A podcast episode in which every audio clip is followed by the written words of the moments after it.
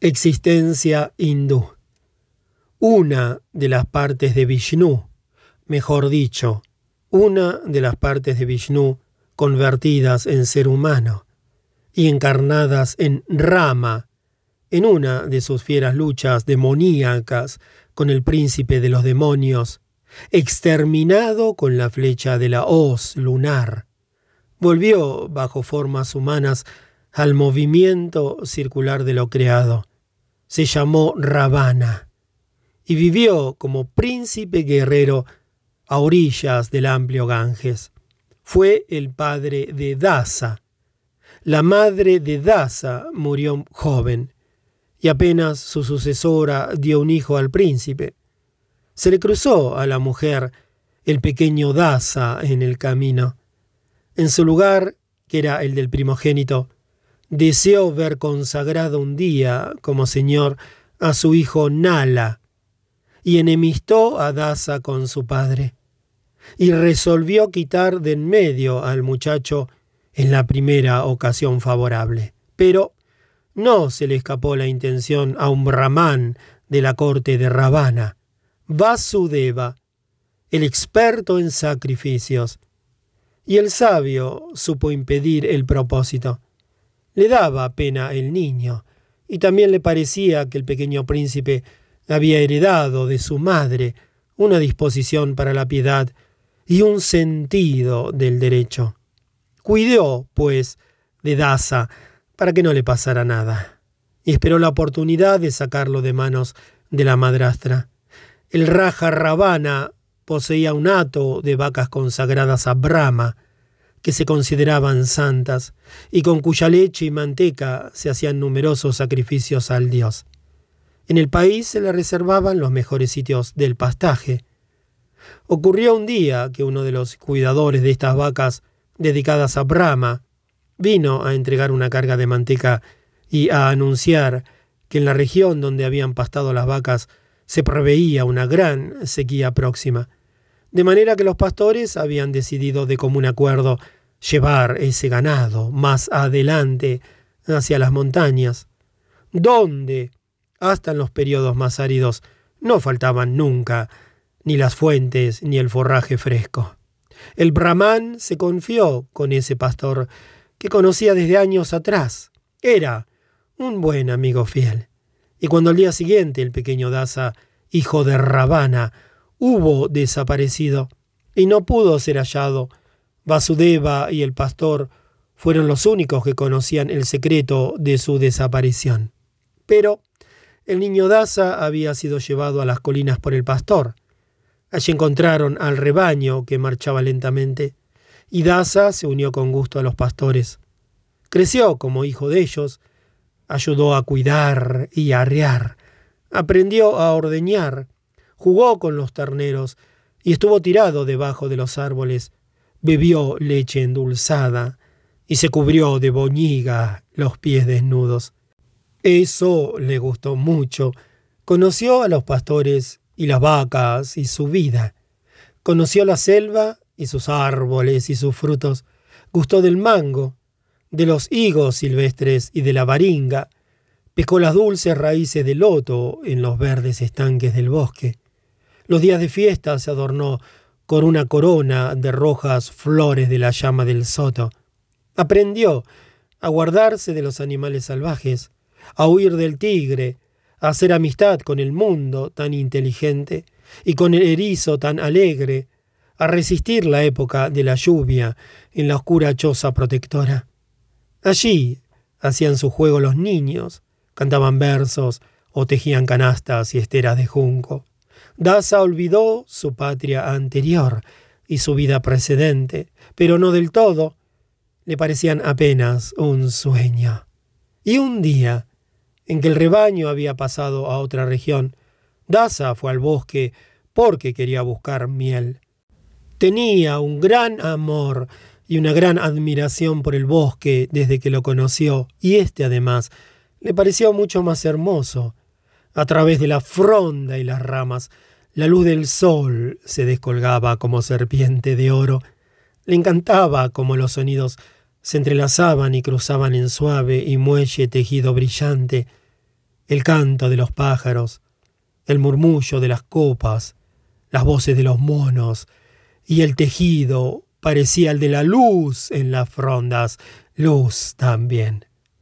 Así también llegaban, se fundían y se separaban otras vez los olores, los perfumes de flores, maderas, hojas, aguas, musgos, animales, frutos, tierra y podredumbre, todo agrio y dulce, silvestre e íntimo, alegre y cohibido, despertando y adormeciendo. De vez en cuando rugía en invisibles precipicios boscosos una catarata, danzaba sobre blancos corimbos una mariposa verde y sedosa, con manchas negras y amarillas, crujía una rama muy honda en el bosque sembrado de azul, y pesada caía una hoja sobre otra, o pasaba una fiera en la oscuridad, o se peleaba una mona camorrera con las otras.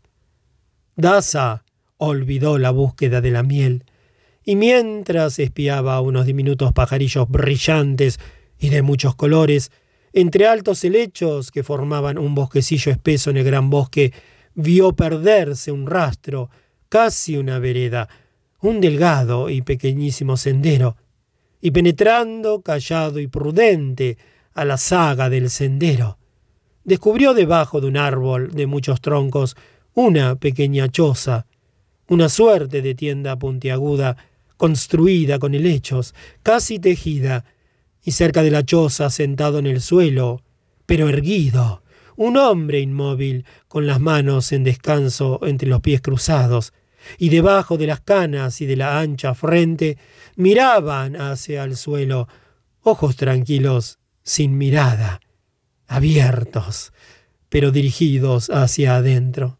Dasa comprendió que sería un santo, un yogi, no era el primero que veía.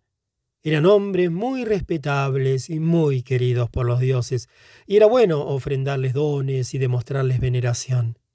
Pero este aquí, sentado tan noblemente delante de su choza hermosa, y oculto y sumergido en la meditación, le gustó más al niño, y le pareció el más extraño y digno de todos los que había visto hasta ese momento.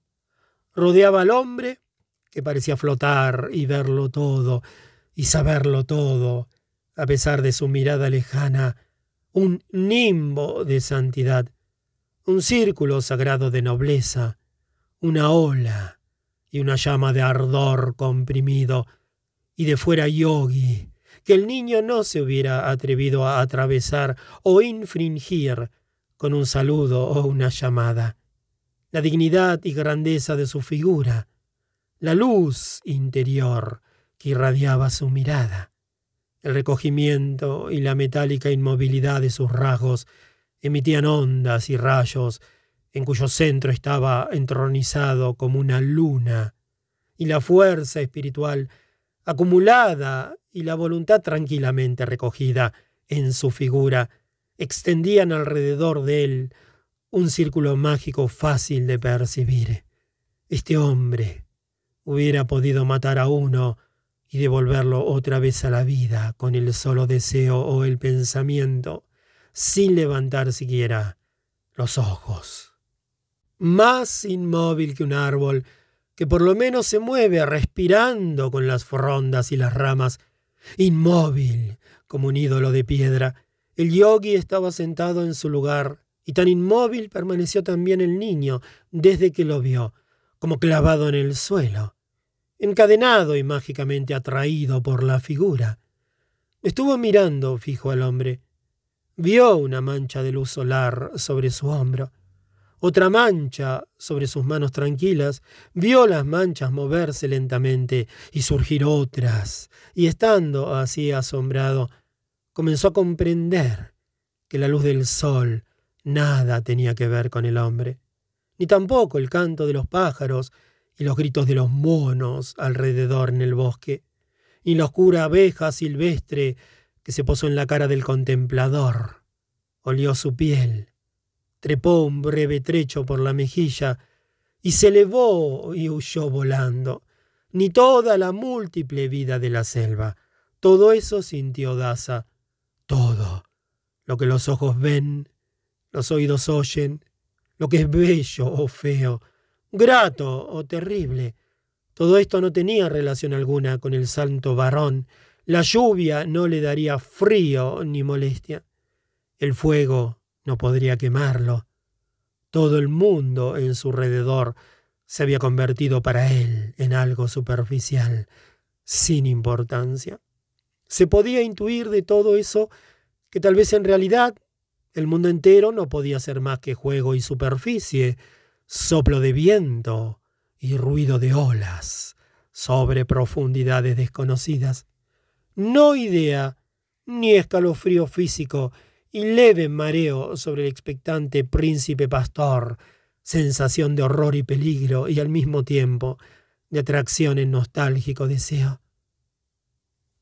El yogi se había hundido a través de la superficie del mundo, a través del mundo de superficies, hasta el fondo del ser, en el misterio de todas las cosas, había penetrado y limpiado de sí la red de hechizo de los sentidos, los juegos de la luz, los ruidos, los colores, las sensaciones, y se quedaba firmemente arraigado en lo sustancial y sin mutaciones. El niño, aunque educado un día por brahmanes y dotado de mucha luz espiritual, no comprendía esto con la razón y nada hubiera podido decir al respecto con palabras, pero lo sentía, como en la hora bendita se siente la proximidad de lo divino. Lo sentía como un estremecimiento de respeto y admiración por este ser, como amor por él, y anhelo de una vida igual a la que parecía vivir en meditación el hombre allí sentado.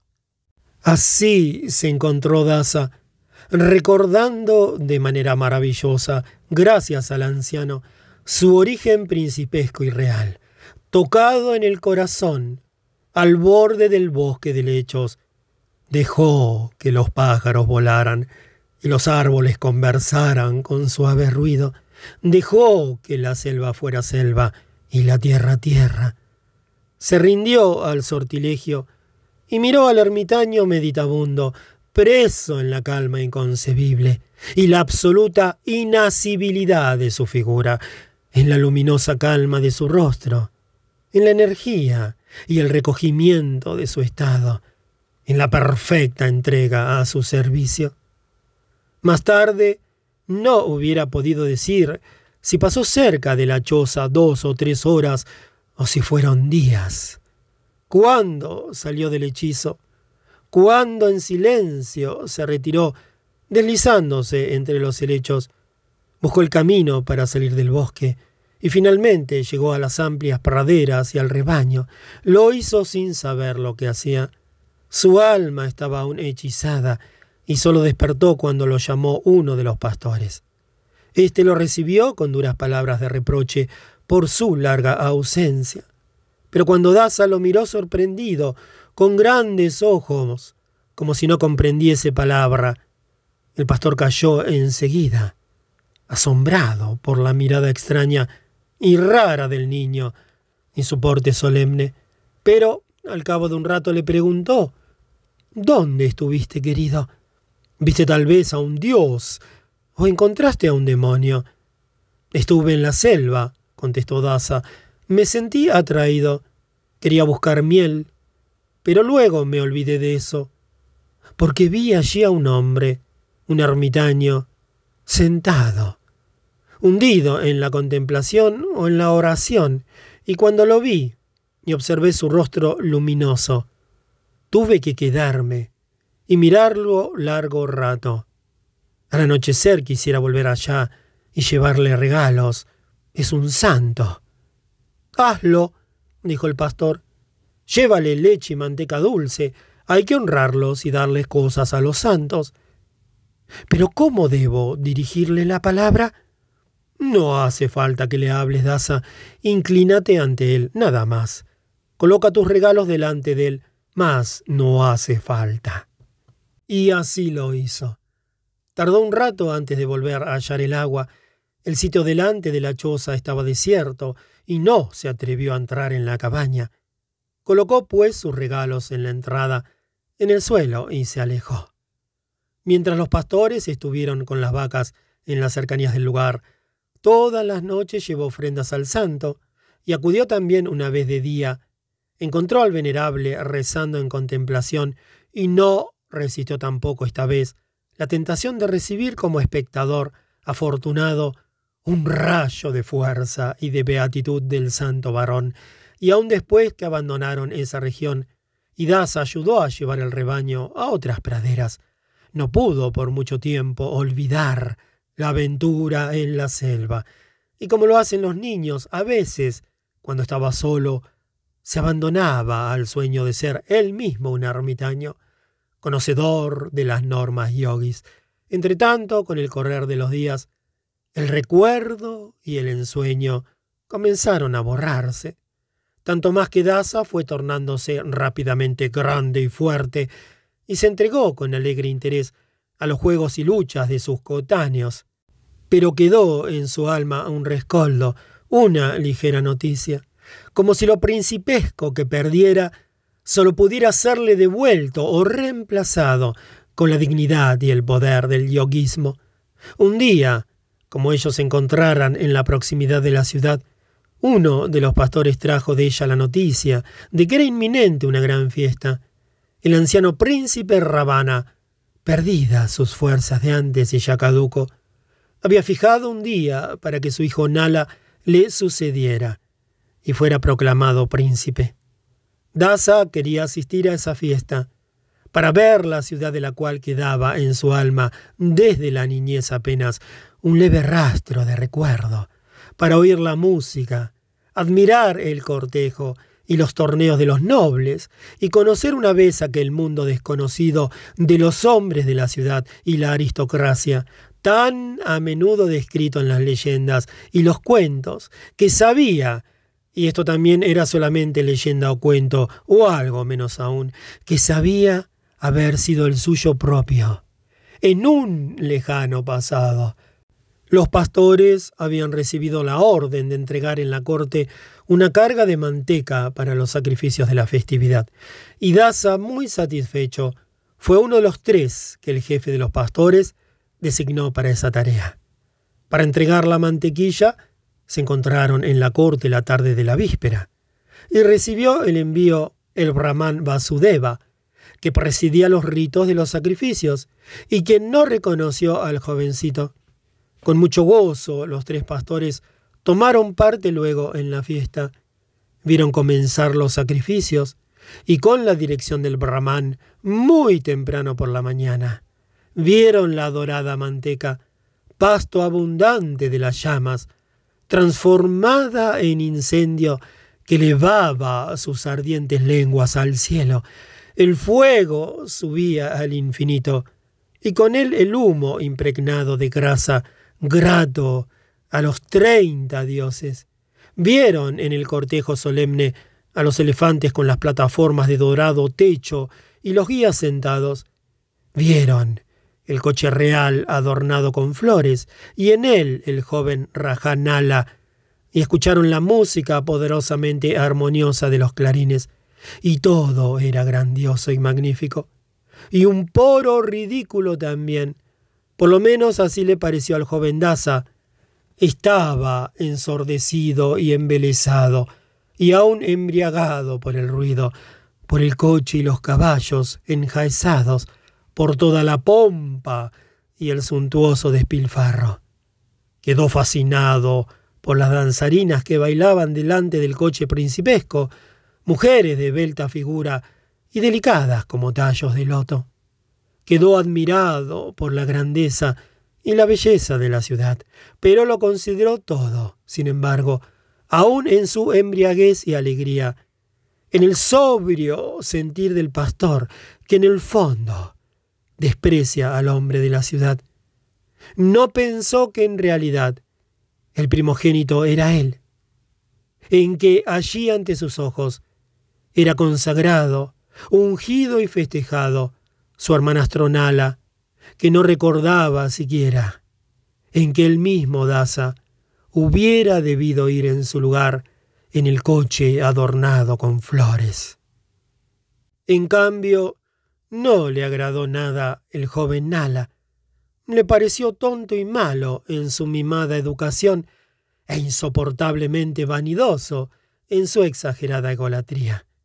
Con placer le hubiera hecho una jugarreta a este jovencito, que se daba aire de príncipe, y le hubiera dado una lección. Pero no había oportunidad para ello, y rápidamente se olvidó, por lo mucho que había de ver y oír y reír y gustar. Las mujeres de la ciudad eran bellas, tenían miradas atrevidas y excitantes, movimientos y palabras de coquetas. Los tres pastores pudieron escuchar frases que recordaron por largo tiempo. Las palabras, seguramente, se decían con una inflexión de burla, porque al hombre de la ciudad le pasa lo mismo con el pastor, como a este con aquel. A pesar de todo, los jóvenes alimentados con leche y queso, y casi todo el año vagantes al aire libre, estos jóvenes fuertes y hermosos gustaban mucho a las mujeres de la ciudad. Cuando Daza volvió de la fiesta, era un hombre, cortejaba a las muchachas y tuvo que librar muchos combates con pesado puño y hábiles tretas con otros jóvenes. Una vez llegaron a una región de pastos miserables y aguas estancadas, donde crecían juncos y bambúes. Allí vio a una muchacha de nombre Pravati y se prendó de la bella mujer con un amor insensato. Era hija de un arrendatario, y el enamoramiento de Daza fue tan vivo que lo olvidó y lo dio todo para conquistarla. Cuando los pastores, después de unos días, dejaron la región, desoyó sus advertencias y sus consejos, se despidió de ellos y de la vida pastoral que tanto amara. Se avecindó allí y logró que Pravati fuera su esposa. Cuidó para el suegro los campos de mijo y de arroz. Prestó su labor en el molino y preparó leña. Construyó para su mujer una choza de bambú y barro y la mantuvo allí encerrada. Debió ser una fuerza poderosa la que movió al joven a renunciar a sus alegrías, sus costumbres y sus camaradas, a cambiar de vida y a aceptar entre extraños el papel poco envidiable de yerno. Tan grande era la belleza de Pravati, tan grande y fascinadora la promesa del íntimo goce del amor que irradiaba de su rostro y de su figura, que no tuvo ojos para otras cosas y se entregó completamente a esta mujer y en realidad sintió en sus brazos una gran felicidad. Se cuentan historias de muchos dioses y santos, se narra que ellos hechizados por una mujer encantadora. Estuvieron abrazados con ella días, meses, años, y quedaron fundidos con ella, sumergidos totalmente en el goce, olvidados de todo lo demás.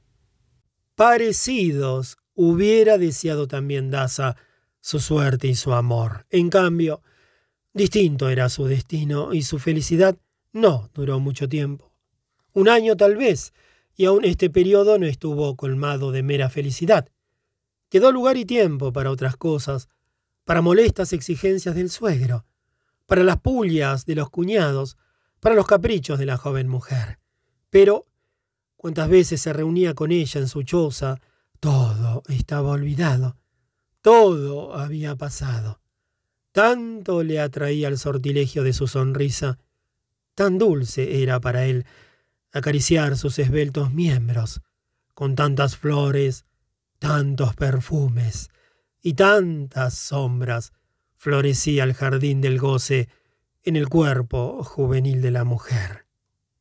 No había alcanzado aún un año esa dicha cuando hubo intranquilidad y ruido en la región. Aparecieron mensajeros a caballo y anunciaron al joven Rajá. Apareció el Rajá mismo con hombres, corceles y porfías el Rajan Nala para cazar en esa región.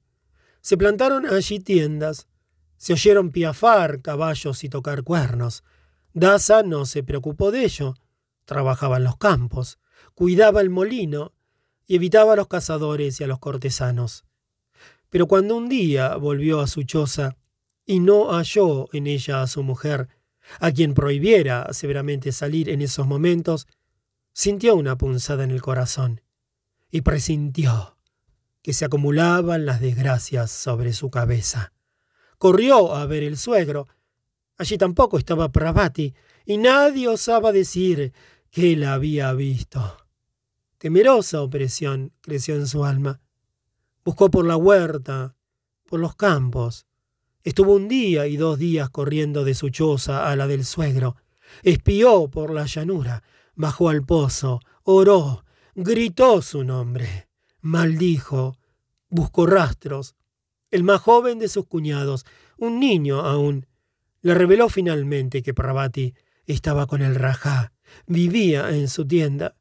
Le habían visto salir en su caballo.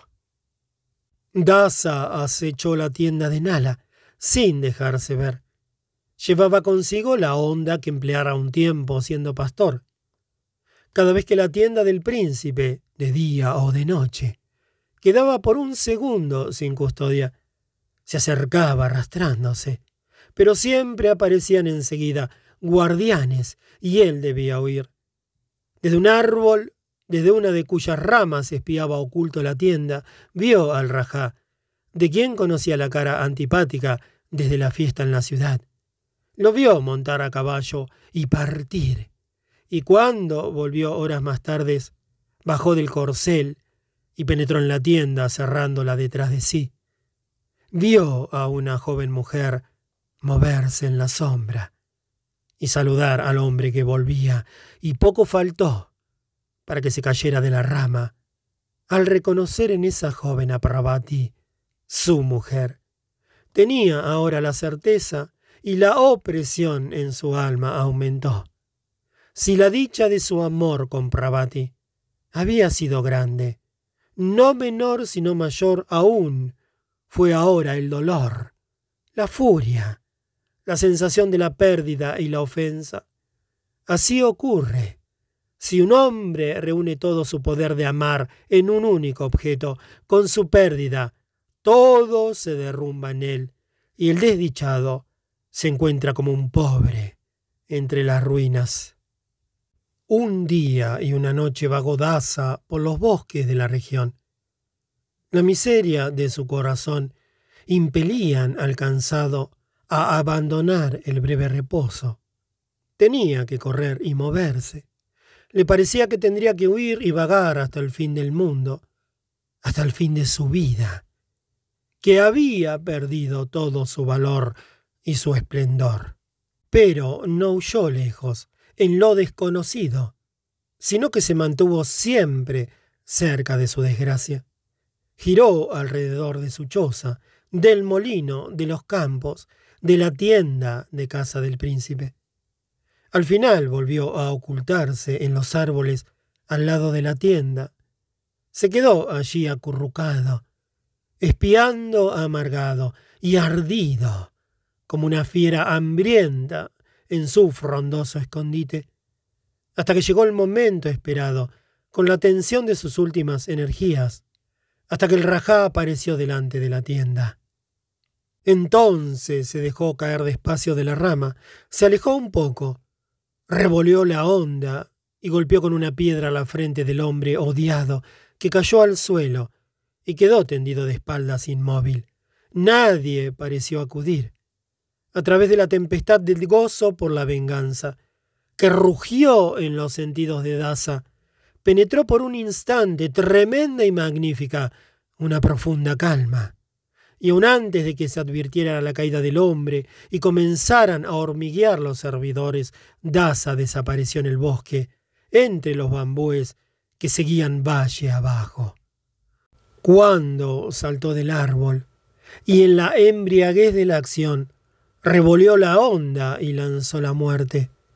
Le pareció que con ello extinguía su vida también, que soltaba la última energía y que volando con la piedra fatal, se lanzaba él mismo en el precipicio de la aniquilación, satisfecho de perecer, con tal de ver caer por un instante al odiado enemigo delante de él.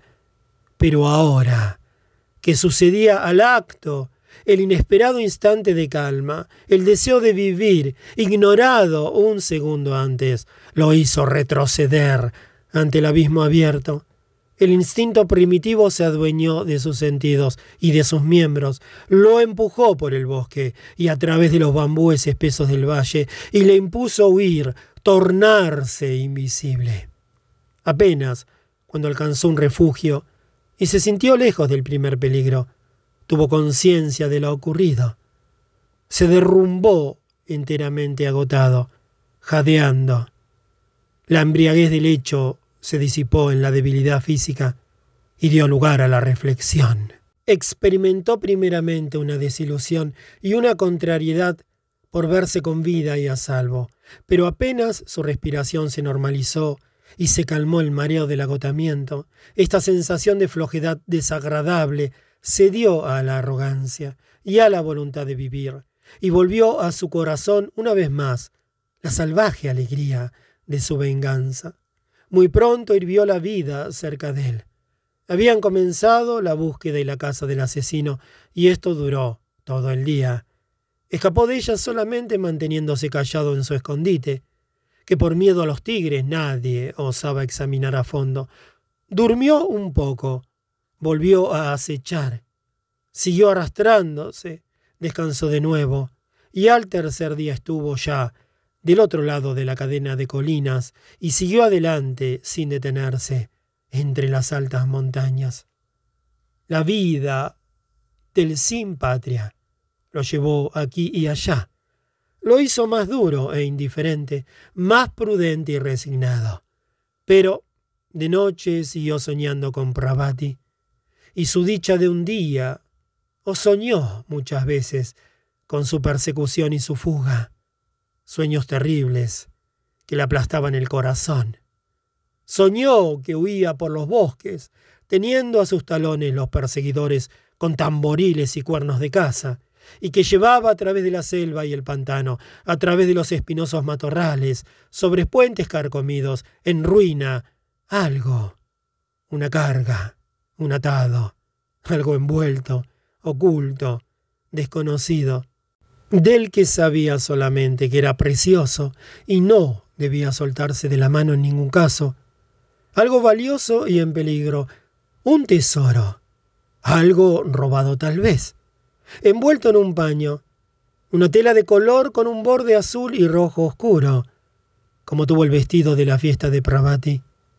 Soñó, pues, que cargado con ese envoltorio, cosa robada o tesoro, Huía y se ocultaba entre peligros y fatigas, agachado debajo de las ramas colgantes y las rocas desmoronadas, al lado de serpientes y por pasarelas delgadas y mareantes sobre los ríos llenos de cocodrilos, que finalmente se detenía asusado y agotado, y se forzaba para deshacer los nudos con que estaba atado su envoltorio, y los soltaba uno tras otro, y desplegaba la tela, y el tesoro que sacaba y tenía en las manos estremecidas era su propia cabeza.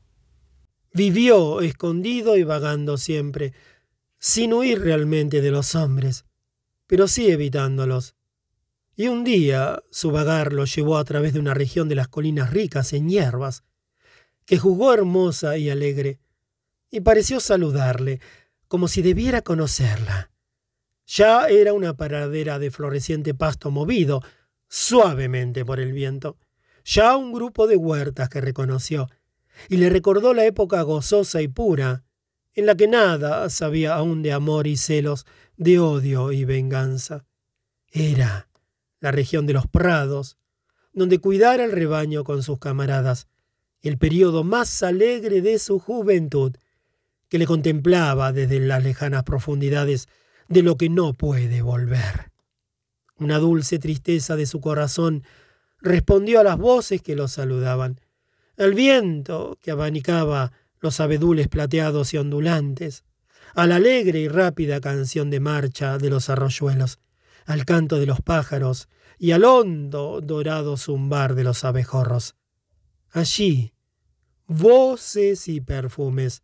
Eran refugios y patria. Nunca había sentido pertenecerle y serle familiar de tal modo una región, acostumbrado a la vida errante de los pastores, acompañado y guiado por esas voces en su alma, con la sensación de quien retorna, vagó por la hermosa región, por vez primera desde tantos meses terribles, ya no como un extraño, un perseguido, un fugitivo, un proscripto a muerte, sino con el corazón aliviado, sin pensar en nada, sin desear nada, rendido por entero al presente alegre y a la cercanía tranquila, receptivo, agradecido y sorprendido un poco de sí mismo y de este estado de ánimo nuevo, desusado, vivido por primera vez y con verdadero encanto, de esta libertad sin deseos, de esta alegría sin emociones, de este gozo eterno y grato.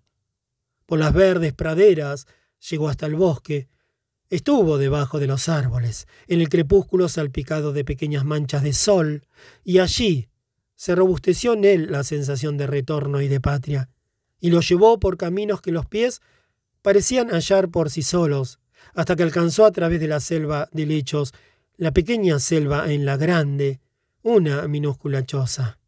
Delante de ella estaba sentado en el suelo el yogi inmóvil, aquel al que espió una vez y a quien llevara leche. Allí se detuvo Daza como si despertara.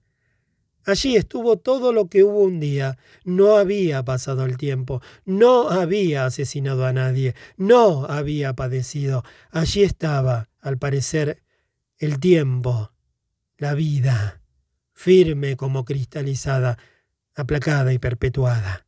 Observó al anciano, y en su corazón renació aquella admiración, aquel amor, aquella nostalgia que había sentido una vez cuando llegó hasta allí. Observó la choza y pensó, para su coleto, que haría falta remediarla un poco antes de la próxima estación de las lluvias, Luego se atrevió a dar unos pasos prudentemente, entró en la choza y espió lo que contenía.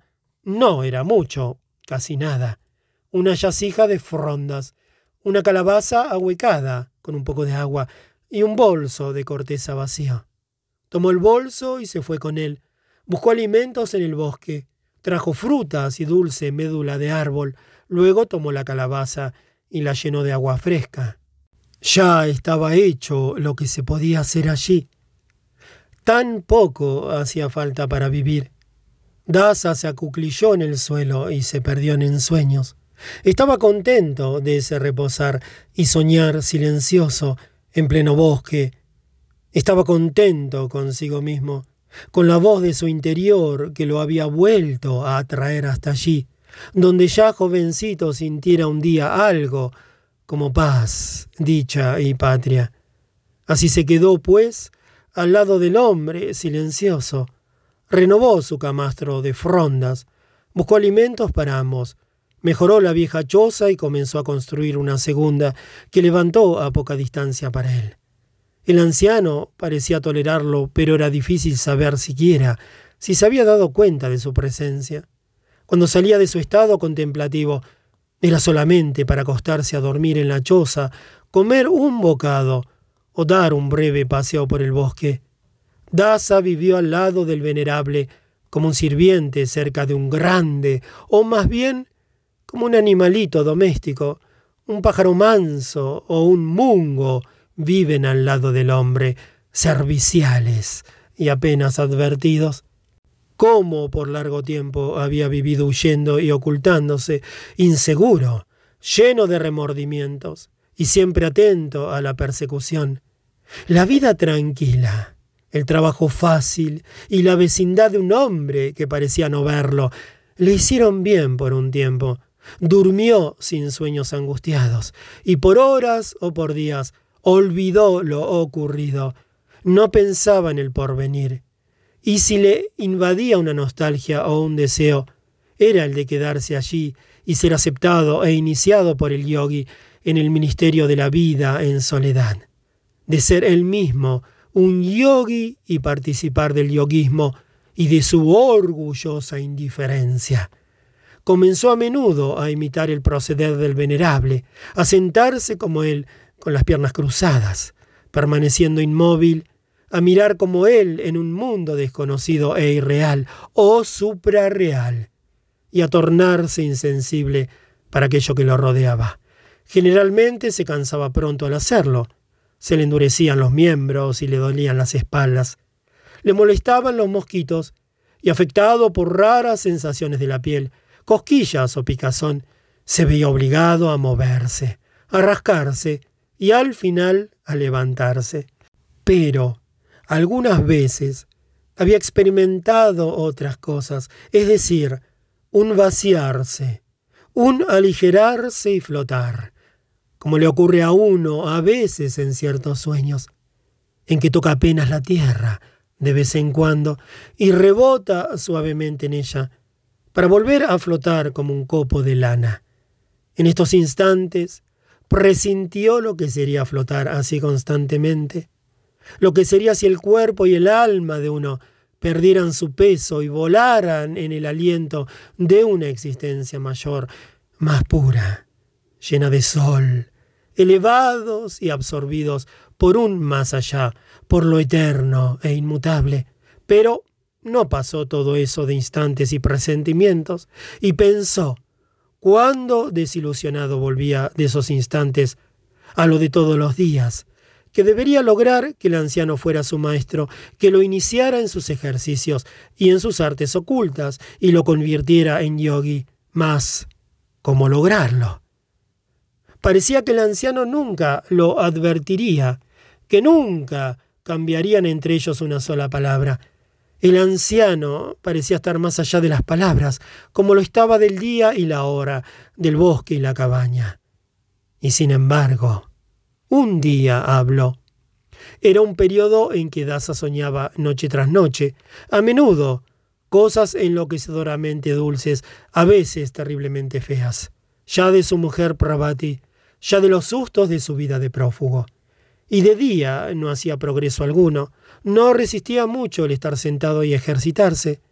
Tenía que pensar en amores y mujeres y vagaba mucho por la selva. Podía tener la culpa el clima. Eran días bochornosos, con oleadas de vientos quemantes. Fue uno de estos días malos. Los mosquitos zumbaban en enjambres. Daza había tenido un mal sueño esa noche, uno de aquellos sueños que dejan una estela de angustia y opresión, cuyo contenido ya no recordaba, pero que ahora despierto le parecía casi una recaída miserable y realmente vedada y profundamente vergonzosa en los estados de ánimo anteriores, en las precedentes etapas de la vida. Todo el día se deslizó o se acurrucó sombrío e inquieto alrededor de la choza. Se entretuvo en una y otra tarea. Se sentó varias veces para hacer ejercicios de meditación, pero cada vez le saltó enseguida una afiebrada intranquilidad, una desazón. Su cuerpo tembló y sintió un hormigueo en los pies. Le ardió la nuca. Resistió pocos instantes apenas y observó tímida y vergonzosamente al anciano, que estaba en cuclillas en perfecta postura, y cuyo rostro, con los ojos vueltos hacia adentro, flotaba como una flor en una inalcanzable, tranquila alegría. Cuando ese día el yogi se levantó y se dirigió hacia la choza, Dasa que había esperado mucho este momento, se le interpuso en el camino, y con el valor del angustiado le habló. Venerable, perdona que haya penetrado en tu paz. También yo busco la paz, la calma. Quisiera vivir como tú y ser como tú. Mira, soy joven aún, pero tuve que pasar por muchas tribulaciones el destino jugó cruelmente conmigo. Nací en cuna de príncipe y fui relegado entre pastores. Fui pastor y crecí, alegre y fuerte como un ternero, con el corazón puro. Luego se me fueron los ojos detrás de las mujeres Y cuando vi a la más hermosa, puse a sus pies mi vida, y me hubiera muerto si ella no me aceptaba. Abandoné a mis camaradas, los pastores, cortejé a Pravati, la conseguí, fui yerno y serví. Duramente tuve que trabajar, pero Pravati fue mía, era mía y me amaba, o creí que me amaba. Todas las noches volvía a sus brazos, yacía al lado de su corazón. Pero un día llega el rajá a esa región, el mismo por quien cuando niño yo fui relegado. Llegó y me quitó a Pravati y tuve que verla en sus brazos. Fue el dolor más grande que sentí y que me transformó a mí y a mi vida. Maté al Rajá, maté y llevé la existencia del delincuente y del perseguido. Todo me acosó y no estuve seguro de mi vida una sola hora. Hasta que llegué, por casualidad aquí, soy un loco venerable, un asesino. Tal vez me arrestarán todavía y me descuartizarán. No puedo soportar más esta horrenda vida. Quisiera liberarme de ella. El yogi escuchó el estallido con los ojos cerrados. Los abrió y posó su mirada en la cara de Daza, una mirada clara y recogida, luminosa, penetrante, casi insoportablemente firme. Y mientras observaba la cara de Daza y pensaba en su angustiosa narración, su boca se contrajo lentamente en una sonrisa larga. El anciano meneó la cabeza sonriendo también y riéndose dijo Maya, Maya. Confundido y avergonzado, Daza se quedó de pie allí. El otro se alejó antes de la refección por el delgado sendero entre lechos, paseó medido con ritmo firme. Después de dar un centenar de pasos volvió y entró en la choza, y su cara fue como siempre, otra vez, vuelta a otra cosa que el mundo de la realidad. Qué risa era esa con la que había recibido una contestación el pobre Daza desde ese rostro eternamente inmóvil. Mucho tuvo que pensar en ella.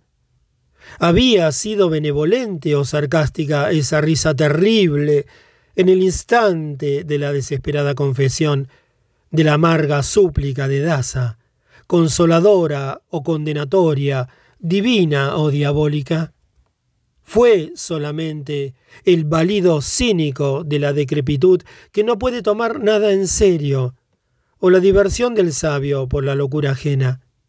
Fue rechazo, despedida o algo peor, o sería un consejo, una incitación para que Daza lo imitara y se riera con él. No lograba resolver el enigma. Todavía muy tarde en la noche pensó en aquella risa, a la cual parecía haberse reducido para el anciano su vida, su dicha y su miseria. Sus pensamientos royeron en esa risa, como en una dura raíz que tiene, sin embargo, algún gusto y emana perfume, y también pensó, meditó y trabajó alrededor de esa palabra que el anciano había pronunciado con tanta claridad, lanzándola alegremente con un inefable placer en la misma risa. Maya, Maya. Lo que la palabra más o menos significaba, en parte lo sabía, en parte lo adivinaba, y hasta la forma en que el anciano la había gritado riéndose parecía dejar adivinar un sentido. Maya. Era la vida de Daza, su juventud, su dulce felicidad y su amarga miseria. Maya era la bella Pravati, Maya. Era el amor y su goce, Maya. Era la vida toda. A los ojos del anciano yogi, Maya era la vida de Dasa y de todos los hombres, lo era todo. Algo como una niñería, un espectáculo, un teatro, una ocurrencia, una nada vestida de muchos colores, una pompa de jabón, algo de que se puede reír con cierta complacencia y que se puede también despreciar, pero nunca tomar en serio.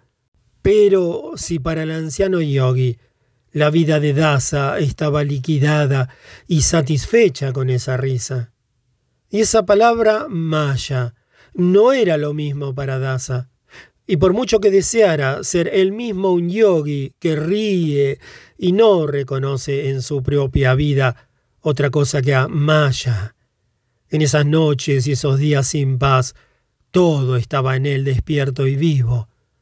Todo aquello que concluido su periodo de fuga parecía haber olvidado casi por entero en su refugio.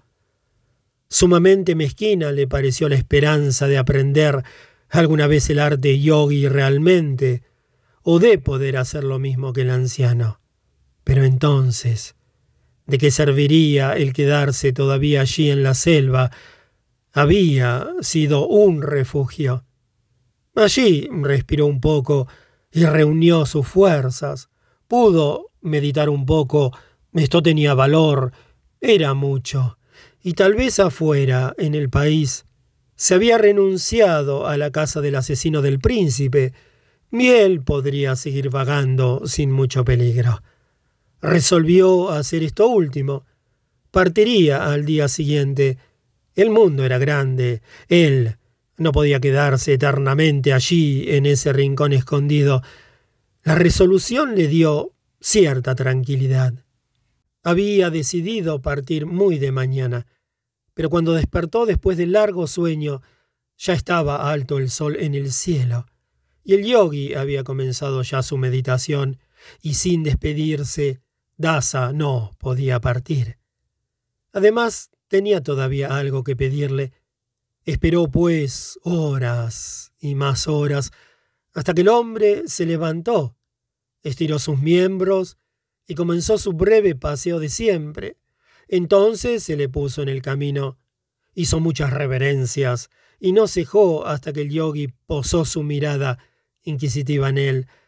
Maestro, le dijo humildemente, reanudo mi camino. No perturbaré más tu calma. Pero permíteme por una sola vez, venerable, un pedido más. Cuando te conté mi vida, te reíste y exclamaste, Maya, te suplico, enséñame algo de Maya. El yogi se volvió hacia la choza. Su mirada ordenó a Dasa que lo siguiera. El anciano tomó un cuenco con agua, lo tendió a Dasa y le hizo lavarse las manos. Después el maestro volcó el agua que quedaba entre los helechos, tendió al joven el cuenco vacío y le ordenó que fuera en busca de agua. Dasa obedeció y corrió, y en su corazón temblaron sensaciones de despedida. Puesto que por última vez recorría el breve sendero hasta la fuente, por última vez llevaba el liviano cuenco de borde liso por el uso al diminuto espejo de agua, donde se habían reflejado lenguas de ciervo, bóvedas de copas arbóreas, y en algunos puntos abiertos el dulce azul del cielo, donde ahora, por última vez, al inclinarse se reflejaba su rostro en el crepúsculo ya oscurecido. Hundió el cuenco en el agua, pensativo. Lentamente sintió cierta inseguridad y no pudo explicarse por qué sentía cosas tan extrañas y por qué, aunque estaba resuelto a marcharse, le había dolido un poco que el anciano no lo invitara a quedarse todavía, tal vez a quedarse para siempre.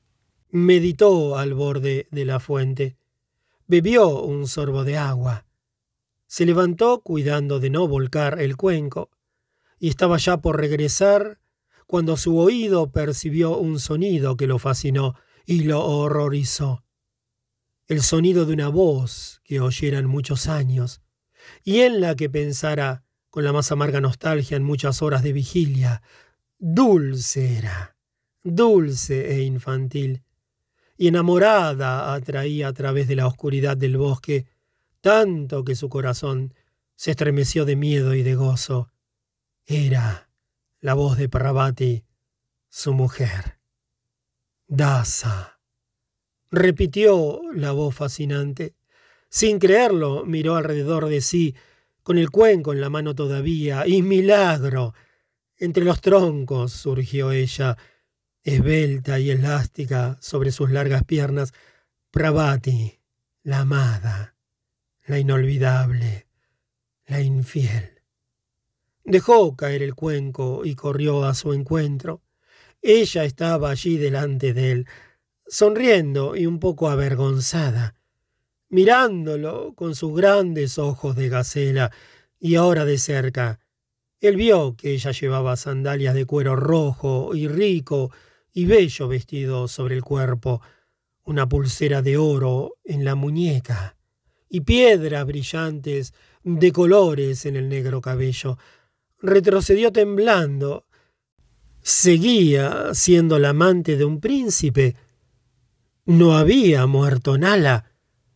Corría ella aún de un lado a otro, llevando encima sus regalos. ¿Cómo podía presentarse a él y llamarlo por su nombre, adornada con ese brazalete y esas joyas? Pero ella estaba más linda que nunca, y antes de que pudiera interrogarla, Tuvo que tomarla en sus brazos, hundir su frente en sus cabellos, acercar su rostro y besar su boca. Y mientras lo hacía, sintió que todo había vuelto y era nuevamente suyo lo que había poseído, la felicidad, el amor, el goce, el placer de vivir, la pasión. Ya estaba con todos sus pensamientos muy lejos de ese bosque y del anciano ermitaño. Ya se había aniquilado y estaba olvidado el bosque, la ermita, la meditación y el yoguismo. No pensó tampoco en el cuenco del anciano que hubiera debido restituir. El cuenco se quedó allí en el suelo. Cuando él con Pravati se dirigió hacia la salida de la selva y a toda prisa ella comenzó a contarle cómo había llegado hasta allí y cómo había ocurrido todo. Sorprendente fue lo que ella narró. Sorprendente, fascinante y legendario. Dasa penetró en su nueva vida, como en un cuento. No solo Pravati era suya otra vez. No solo estaba muerto el odiado Nala y suspendida hacía mucho tiempo, la persecución del matador, Daza. Además, el hijo del príncipe, convertido un día en pastor, había sido declarado en la ciudad heredero legal y príncipe. Un viejo pastor y un viejo brahman despertaron en todas las memorias y en todos los labios el recuerdo casi olvidado de su desaparición, y ese mismo hombre, que hasta hacía poco habían buscado por donde quiera como asesino de Nala. Para torturarlo y ejecutarlo, era buscado ahora aún más cuidadosamente en todo el país, para entronizarlo como Rajá y llevarlo solemnemente a la ciudad y al palacio de su padre. Era como un sueño, y lo que más le agradaba al asombrado joven era la hermosa coincidencia de que entre todos los mensajeros enviados fue justamente Pravati quien lo encontró y lo saludó primero. Al borde del bosque encontró tiendas levantadas. Allí olía a humo y a carne asada.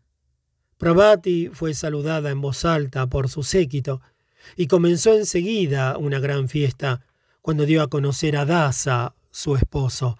Estaba allí un hombre que fue camarada de Dasa entre los pastores y llevó a esa región a Pravati y su séquito, a ese lugar de su vida anterior.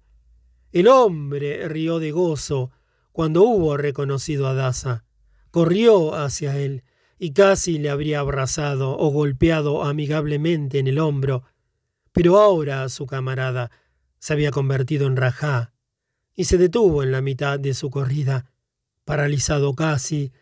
Luego caminó lentamente y lo saludó respetuosamente con una profunda reverencia.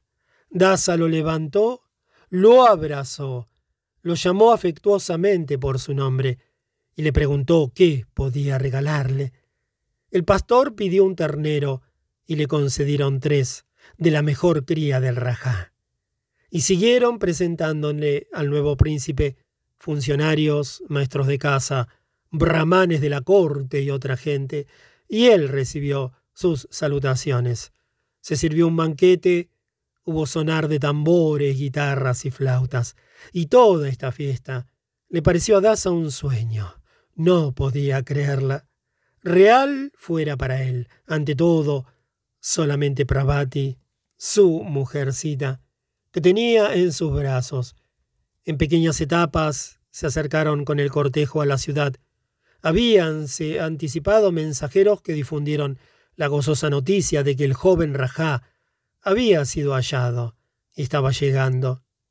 Y cuando se vio de lejos la ciudad, ella retumbaba allá de tambores y gongs, y el grupo de los brahmanes, solemnes en sus vestiduras blancas, fue a su encuentro, llevando a la cabeza al sucesor de aquel Vasudeva que un día, casi veinte años antes, entregó a Dasa a los pastores y murió hacía poco tiempo.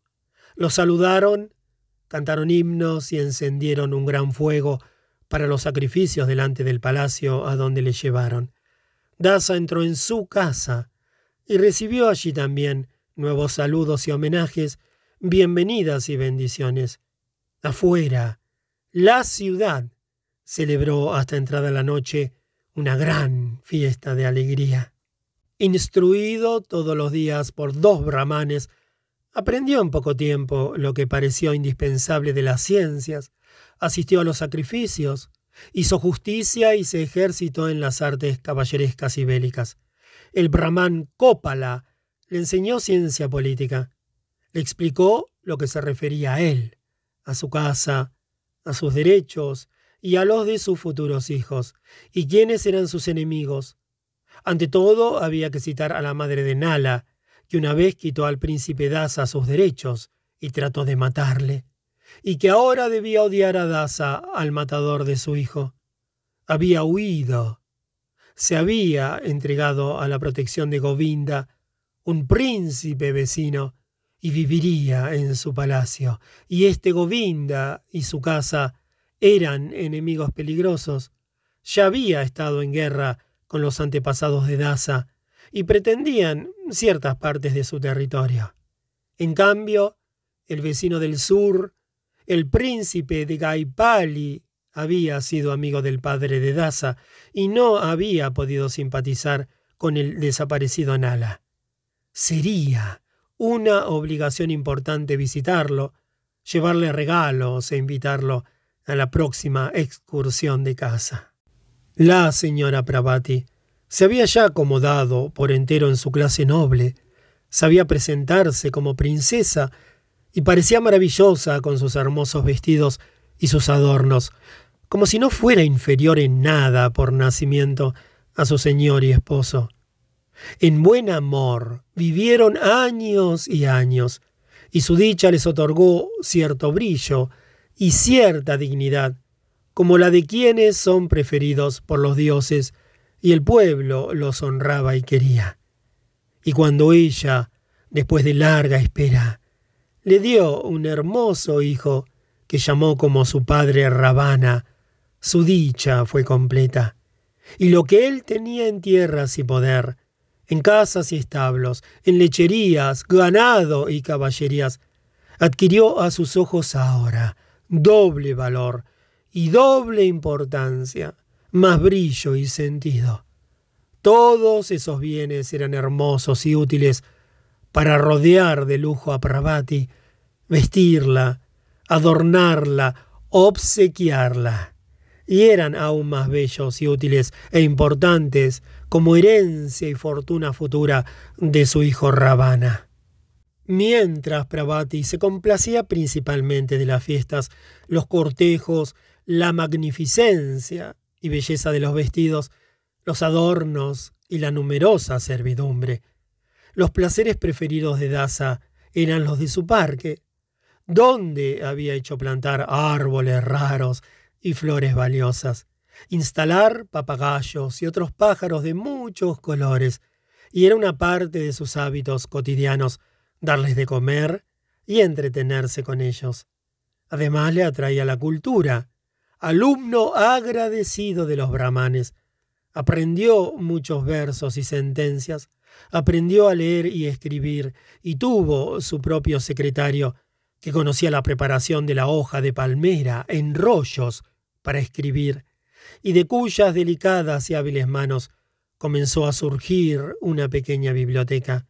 Allí entre los libros, en una salita reducida, con las paredes de valiosas maderas, en las que estaban talladas y en parte doradas historias de la vida de los dioses, invitaba a menudo a brahmanes elegidos como sabios y pensadores entre los sacerdotes, para disputar sobre temas sagrados, sobre la creación del mundo, la Maya del gran Vishnu, sobre los santos Vedas, el poder del sacrificio y el poder aún mayor de la penitencia, por la cual un mortal podía llegar a hacer temblar de miedo ante él a los dioses. Aquellos brahmanes que mejor hablaran, discutieran y razonaran, recibían magníficos presentes. Algunos, como premio por una discusión victoriosa, se llevaban una vaca, y a veces hubo también ocasiones emotivas y al mismo tiempo cómicas, cuando los grandes sabios que acababan de citar y explicar las sentencias de los Vedas y de exponer todos los conocimientos de entonces acerca de los cielos y los mares, se retiraban orgullosos y ufanos con sus dones o premios de honor, o por ello también llegaban a reñir celosos. Al príncipe Daza, con sus riquezas, su dicha, su jardín y sus libros, en muchos momentos, todo aquello que pertenece a la vida y a la esencia del hombre le parecía maravilloso y dudoso conmovedor y ridículo al mismo tiempo, como esos brahmanes vanidosamente sabios, luminoso y oscuro, deseable y despreciable simultáneamente.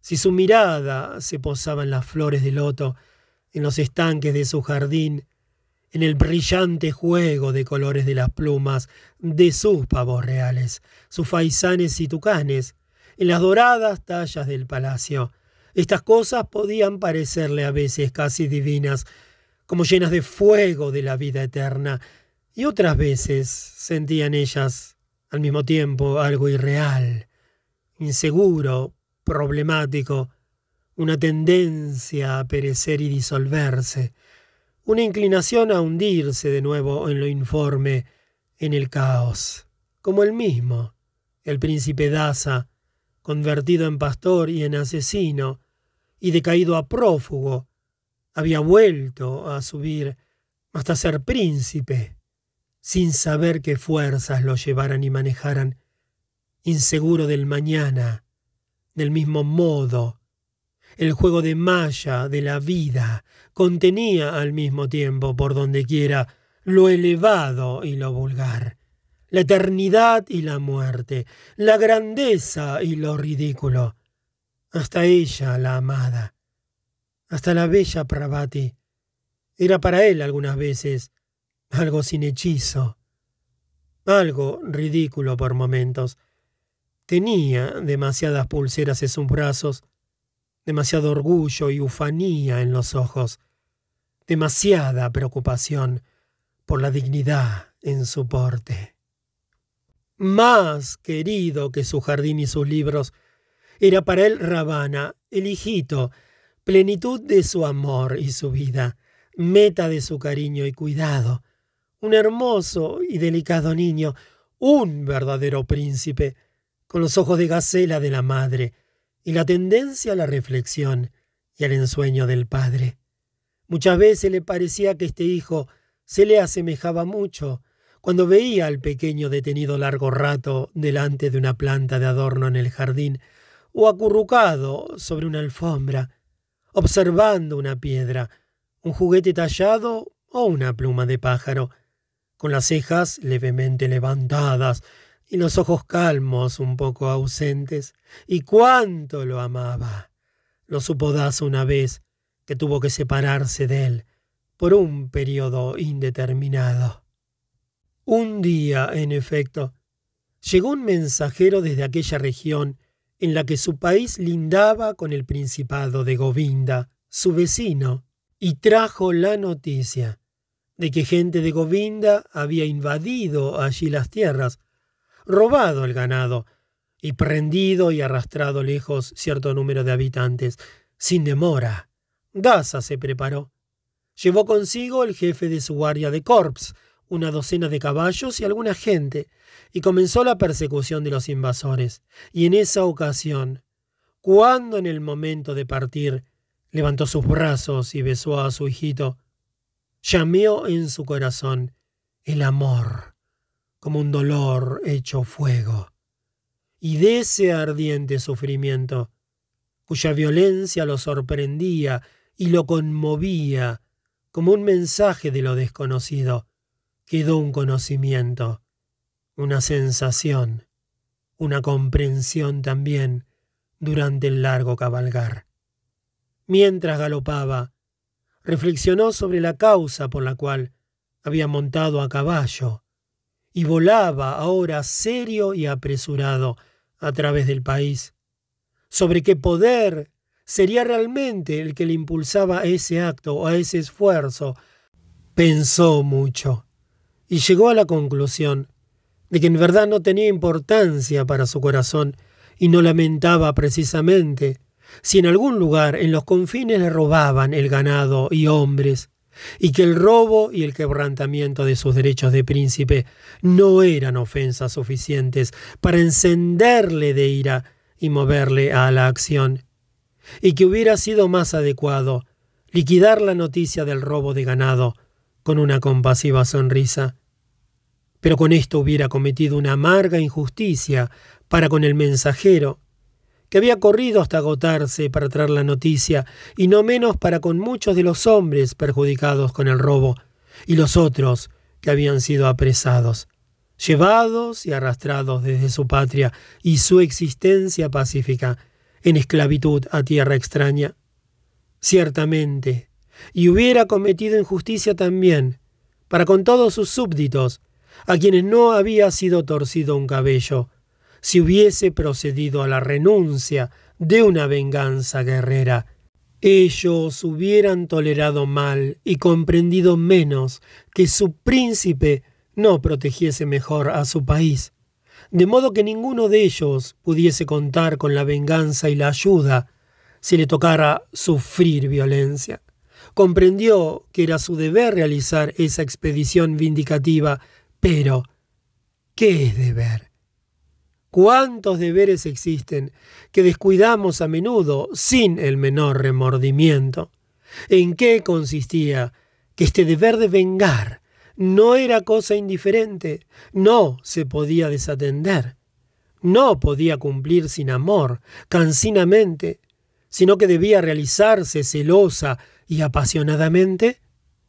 Apenas apareció la pregunta en su pensamiento, y el corazón ya le contestó, al sentirse de nuevo atravesado por aquel dolor que sintió al despedirse de Rabana, el pequeño príncipe.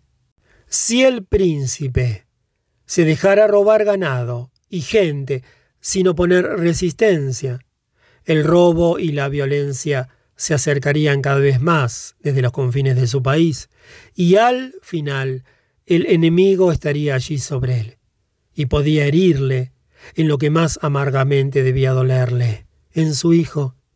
Le robarían al hijo, al sucesor, se lo robarían y lo matarían, quizá después de torturarlo, y este sería el supremo sufrimiento que podía tocarle, algo peor, mucho peor que la muerte de la misma Pravati.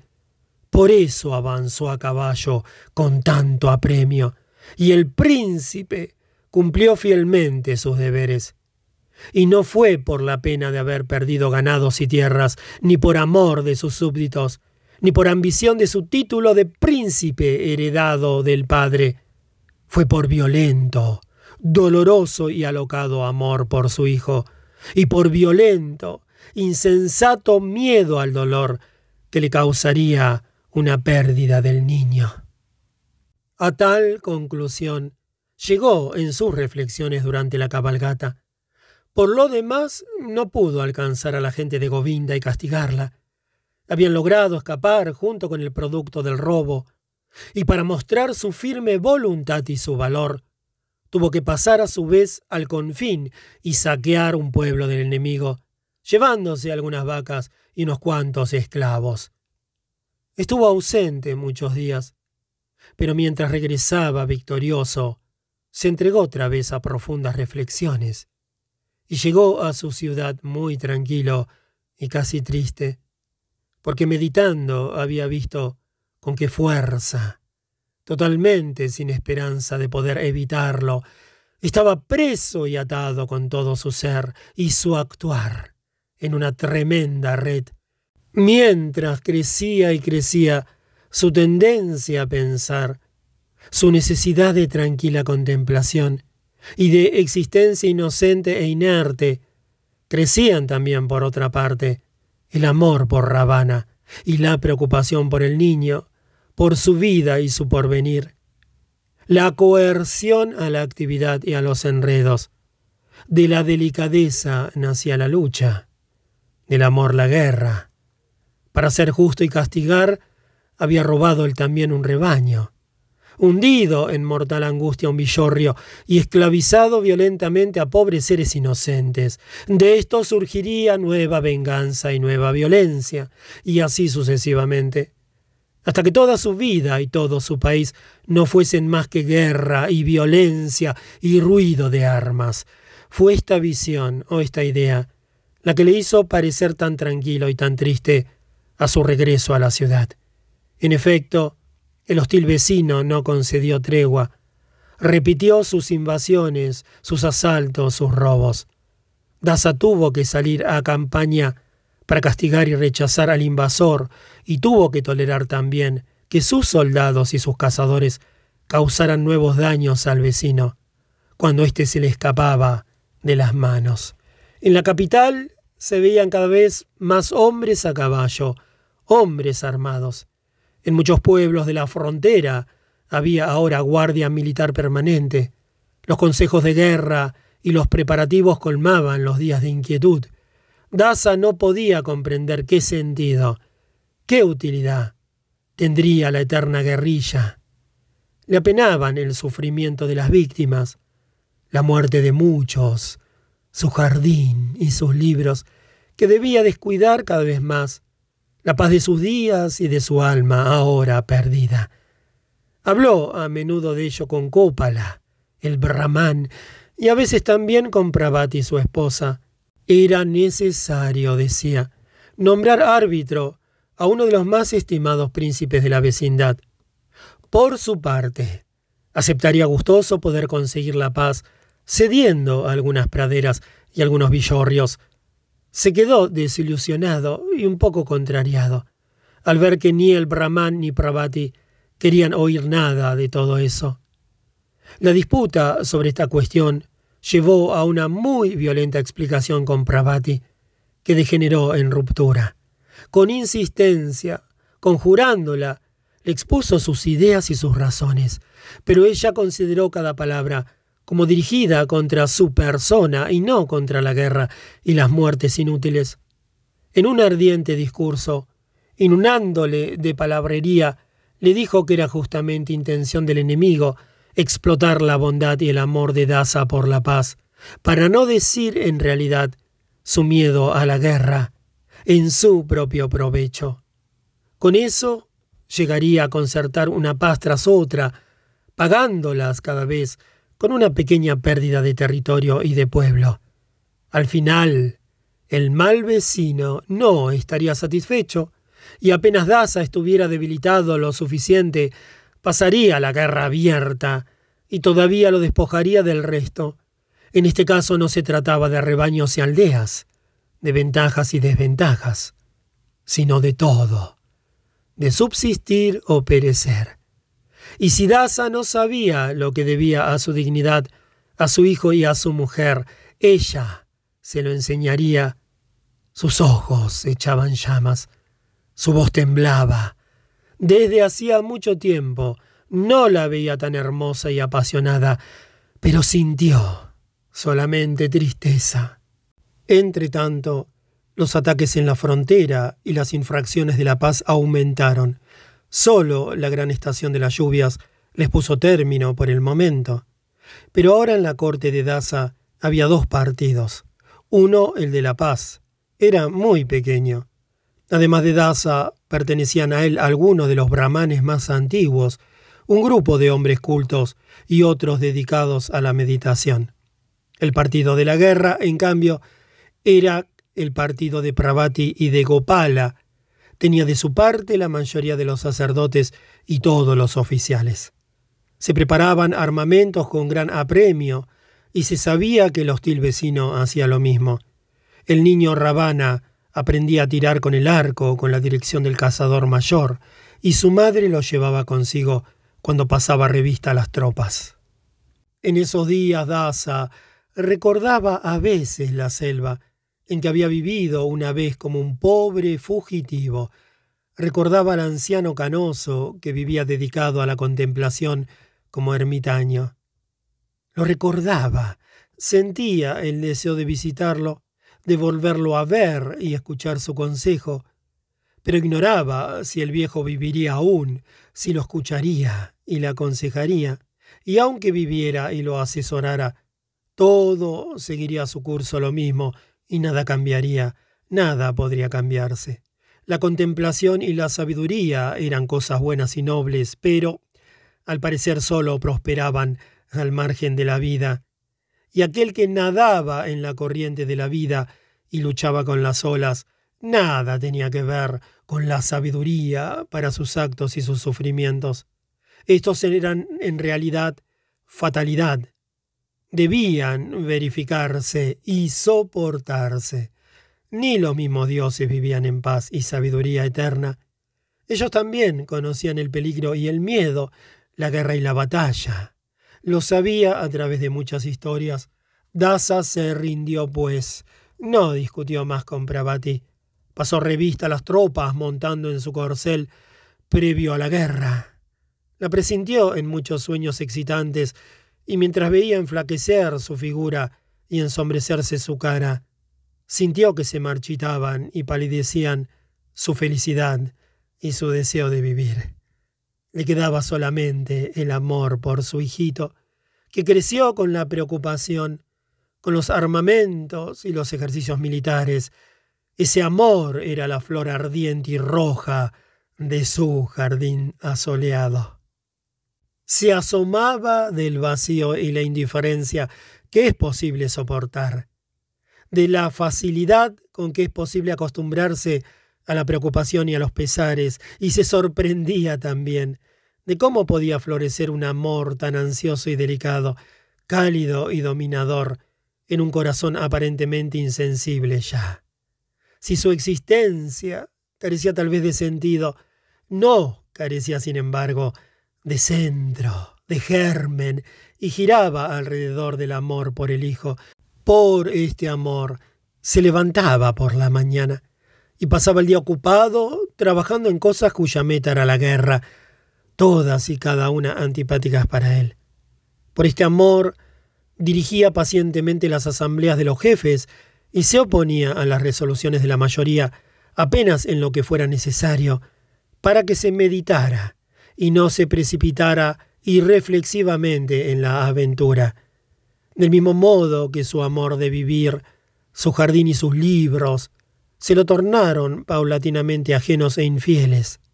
O quizá él para ellos. La resultó ajena e infiel también aquella que fuera durante muchos años la dicha y el gozo de su existencia. Había comenzado por la política, cuando Pravati le hizo aquel apasionado discurso en el cual le enrostrara casi abiertamente su miedo al pecado y su amor por la paz como cobardía, y con las mejillas arreboladas, con quemantes palabras le hablara de honor de príncipe, de heroísmo y de infamia tolerada. Aquella vez había sorprendido también, y había sentido y visto, con una improvista sensación de mareo, cuánto se había alejado su mujer de él, o él de ella. Y desde entonces, el abismo entre ambos se volvió cada vez más hondo y siguió creciendo, sin que ninguno de los dos hiciera algo para impedirlo. Más aún, le correspondía a Daza hacer algo en ese sentido, porque en realidad era el único que veía el abismo, y éste en su mente fue convirtiéndose en el abismo de los abismos, en el precipicio entre hombre y mujer, entre el sí y el no, entre alma y cuerpo. Haciendo memoria, creyó verlo todo muy claro. Un día Pravati, la encantadoramente hermosa, lo había enamorado y había jugado con él, hasta que se separó de sus camaradas y amigos, los pastores, y de su existencia pastoral, hasta entonces tan alegre y por ella vivió en país extraño, en servidumbre, yerno en la casa de gente mala, que explotaron su amor para hacerlo trabajar para ellos. Luego apareció Nala y así comenzó su desdicha. Nala se había adueñado de su mujer, el rico y elegante Rajá, con sus bellos trajes y sus tiendas, sus caballos y sirvientes, había seducido a la pobre mujer no acostumbrada al lujo. No debió costarle mucho, pero la hubiera podido seducir realmente en forma tan rápida y fácil si hubiera sido fiel y honesta en su alma? Sí, el rajá la sedujo, o simplemente la tomó y le causó así el dolor más tremendo que nunca conociera. Pero él se había vengado, mató al ladrón de su dicha, y eso fue un instante de supremo triunfo. Mas apenas realizado ese acto, tuvo que darse la fuga. Días, semanas, meses, vivió entre matorrales y juncos, libre como un pájaro, pero sin confiar en los hombres. ¿Y qué hizo Pravati en ese periodo? Entre ellos nunca hablaron mucho al respecto, pero de todas maneras no había corrido tras él, no lo había buscado, y lo encontró apenas cuando por su cuna fue llamado a ser príncipe y ella lo necesitaba para subir al trono y entrar en el palacio. Allí había aparecido ella, se lo llevó de la selva y de la proximidad del venerable ermitaño. Lo vistieron con bellos trajes, lo hicieron rajá, y todo fue brillo y dicha. Pero en verdad, de verdad, qué era lo que había dejado y qué recibió por ello. Recibió el esplendor y los deberes del príncipe, deberes que al comienzo fueron leves y se volvieron luego cada vez más pesados. Recibió en devolución a la hermosa mujer las horas de amor con ella, luego al hijo y el amor por él, y la creciente preocupación por su vida y su felicidad amenazadas, de manera que ahora la guerra era inminente. Esto era lo que Pravati le trajo cuando lo descubrió aquel día en la selva cerca de la fuente. Había dejado la paz del bosque, una soledad piadosa. Había entregado la proximidad y el ejemplo de un santo yogi, la esperanza de su instrucción y sucesión, de la profunda, radiosa e inmutable tranquilidad anímica del sabio, de la liberación de las luchas y las pasiones de la vida, seducido por la belleza de Pravati, embobado por la mujer y contagiado por su orgullo, había abandonado el camino por el cual se llega a la conquista de la libertad y de la paz. Tal era hoy para él la historia de su vida, y realmente era posible interpretarla así muy fácilmente. Apenas se necesitaban algunas correcciones leves y pocas omisiones para verla de esa manera. Entre otras cosas, hubiera omitido la circunstancia de que no había sido aún alumno de un ermitaño, y estuvo decidido a abandonarle deliberadamente. Así se desplazaban ligeramente las cosas al remontarse hacia atrás en el pasado. De manera totalmente distinta veía Pravati esas mismas cosas, aunque se dedicara mucho menos que su esposo a estos pensamientos. No, recordaba Nala. En cambio, si la memoria no la traicionaba, había sido ella solo quien creó y procuró la dicha de Dasa, lo convirtió en Rajá y le dio un hijo, lo colmó de dicha y de amor, para hallarlo al final inferior a su grandeza, a la grandeza de ella, indigno de los proyectos que ella acariciaba, porque para ella era evidente que la próxima guerra no llevaría a otra situación que al aniquilamiento de Govinda y a la duplicación de su poder y de su territorio. En lugar de alegrarse por eso y colaborar enérgicamente con ella, Dasa se oponía. Poco principescamente le parecía a la guerra y a la conquista, y hubiera preferido envejecer inerte entre sus flores, sus plantas, sus papagayos y sus libros. Allí estaba, Vishmamitra, muy distinto, jefe supremo de la caballería, y después de ella, el más ardiente adepto y el mejor campeón de la guerra y la victoria esperadas, toda comparación entre ambos favorecía necesariamente a este último. Dasa vio perfectamente qué amistad dispensaba su mujer al tal Vishmamitra, cuánto ella lo admiraba y cuánto también se dejaba admirar por él, por este oficial de risa ruidosa, bellos y fuertes dientes y barba cuidada, alegre y valiente, tal vez un poco superficial, tal vez no muy inteligente. Lo vio con amargura y desprecio, al mismo tiempo, con una irónica indiferencia con la que él mismo se engañaba. No espió, no deseó saber si la amistad entre ambos se mantenía en los límites de lo permitido y decente. Vio esta simpatía de Pravati por el hermoso jinete, el ademán con que lo prefería al poco heroico esposo, con la misma indolencia exteriormente pasiva, pero en lo íntimo amarga, con que se había acostumbrado a considerar todos los sucedidos. Era indiferente si fuese infidelidad y traición lo que la esposa parecía resuelta a cometer, o solo expresión del desprecio de las opiniones de Daza. Eso existía, y se desarrollaba y crecía. Crecía contra él como la guerra y la fatalidad. No había remedio, y no correspondía frente a los hechos otra conducta que la de la aceptación, de la simple tolerancia, porque esta era la forma de hombría y heroísmo de Daza, en lugar del ataque y la conquista. La admiración de Pravati por el jefe de la caballería, o la de éste por aquella, podía mantenerse o no dentro de lo moral y lo permitido. En todo caso, él lo comprendía.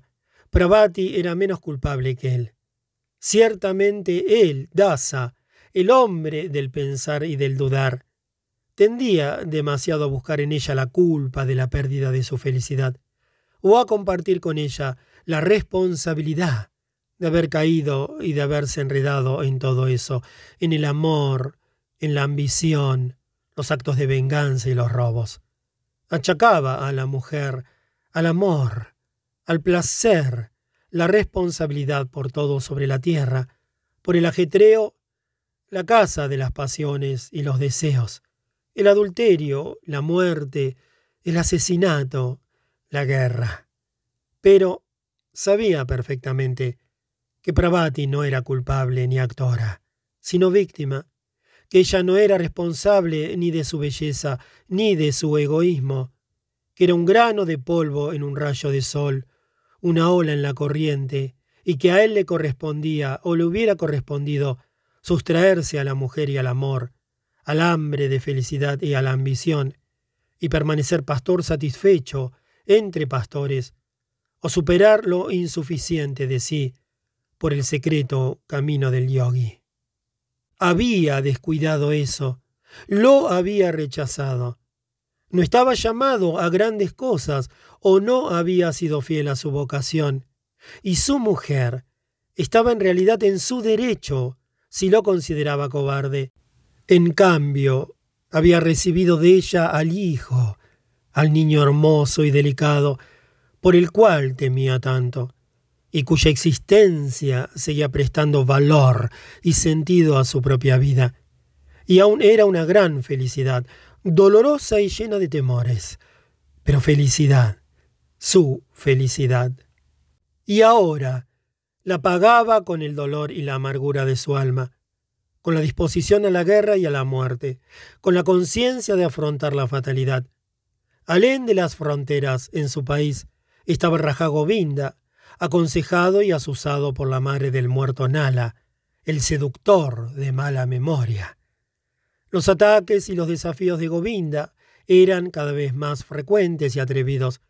Solamente una alianza con el poderoso Rajá de Gaipali hubiera podido robustecer a Dasa lo suficiente como para imponer paz y convenios de buena vecindad.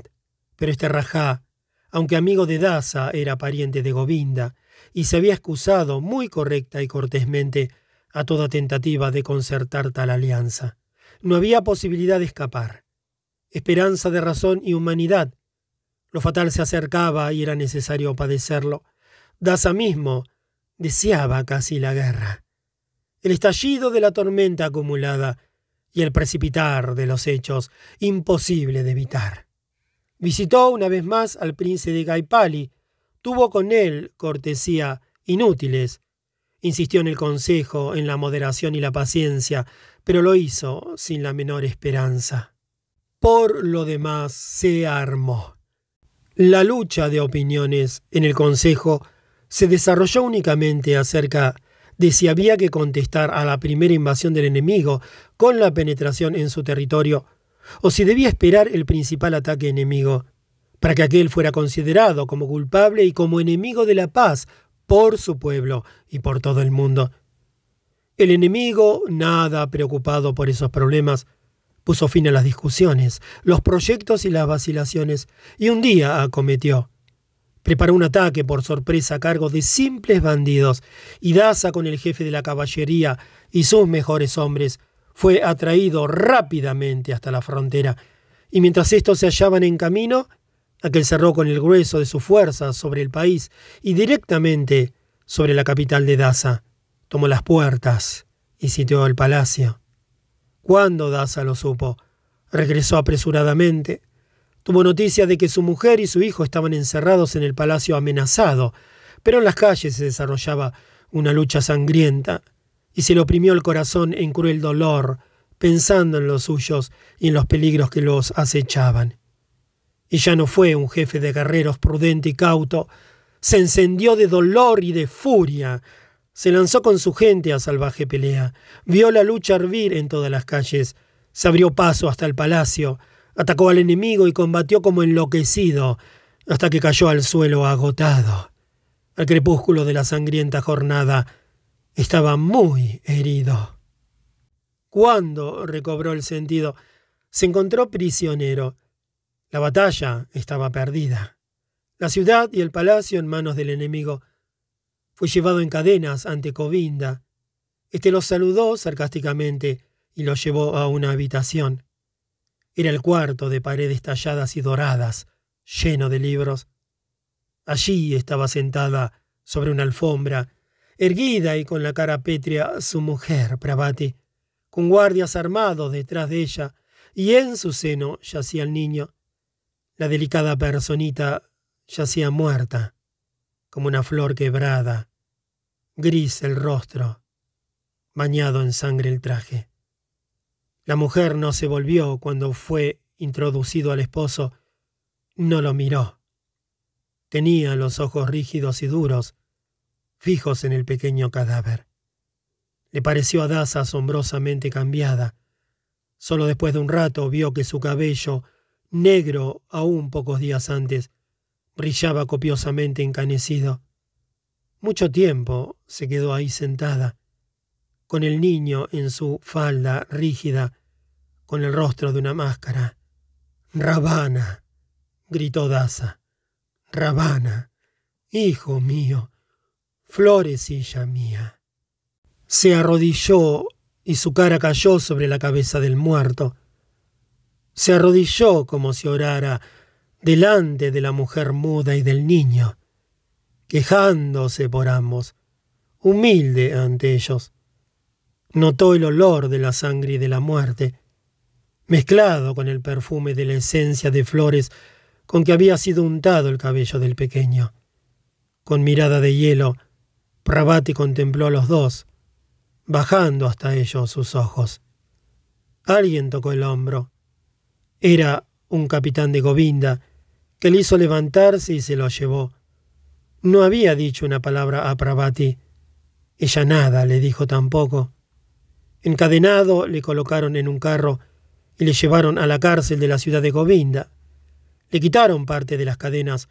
Un soldado le trajo un jarro con agua y lo colocó en el suelo de piedra. Le dejó solo cerró la puerta y corrió los cerrojos. En su hombro una herida ardía como fuego. Tanteando buscó el jarro y se humedeció las manos y la cara. Hubiera podido beber. No lo hizo. Pensó que así moriría más pronto. Mas cuánto tardaría aún. Cuánto. Deseó ardientemente la muerte, del mismo modo que su garganta reseca deseaba el agua. Solo con la muerte terminaría el tormento en su corazón. Solo con la muerte se borraría en él el cuadro de la madre con el hijo muerto. Mas, a pesar de tanta tortura, el cansancio y la debilidad se apiadaron de él. Cayó y se durmió. Cuando se despertó a medias de este breve sueño, quiso frotarse los ojos, pero no pudo. Sus dos manos estaban ocupadas ya tenían algo firmemente, y cuando despertó del todo y abrió los ojos, ya no había muros de cárcel alrededor de él, sino una luz verde, que fluyó clara y violenta sobre las hojas y el musgo. Parpadeó un rato, la luz lo golpeó como ramalazo silencioso pero violento.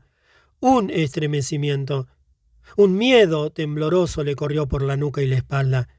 Volvió a parpadear contrajo la cara como lloriqueando y abrió los ojos desmesuradamente. Se hallaba en la selva y en ambas manos tenía el cuenco lleno de agua. A sus pies se tendía oscuro y verde el espejo de una fuente. Supo que detrás de la espesura de los helechos estaba la choza y esperaba al yogi que le enviara en busca de agua, aquel que había reído tan asombrosamente y a quien pidiera que le explicara algo acerca de Maya. No había perdido ni la batalla ni el hijo.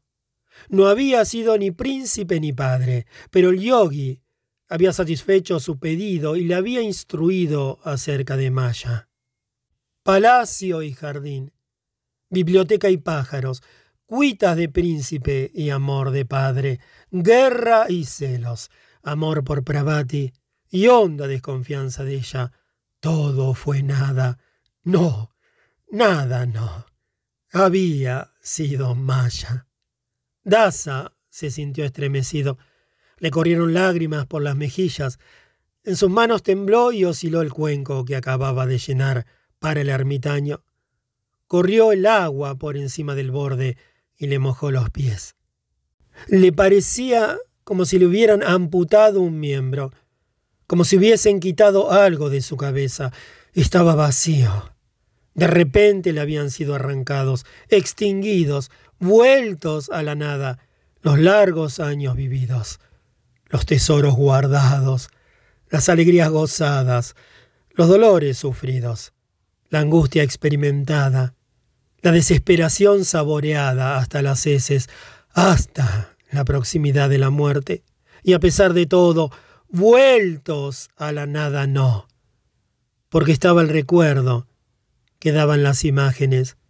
Veía una Pravati sentada, grande y dura, con el cabello cano de pronto. En su seno yacía el hijo, como si ella misma lo hubiese aplastado como una presa, y sus miembros caían flojos, marchitos, de las rodillas de la madre. ¡Ay, qué pronto! ¡Qué horrendamente, con qué crueldad y plenitud había sido instruido acerca de Maya! Todo había sido desplazado ante él. Muchos años henchidos de hechos se concentraron en un instante, todo en sueño precisamente, lo que pareciera impetuosa realidad.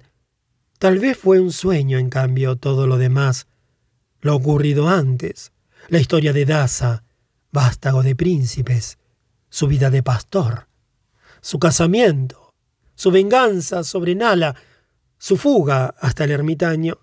Eran imágenes como las que pueden admirarse en una pared esculpida de un palacio, donde se podían ver flores, estrellas, pájaros, monos y dioses entre las frondas.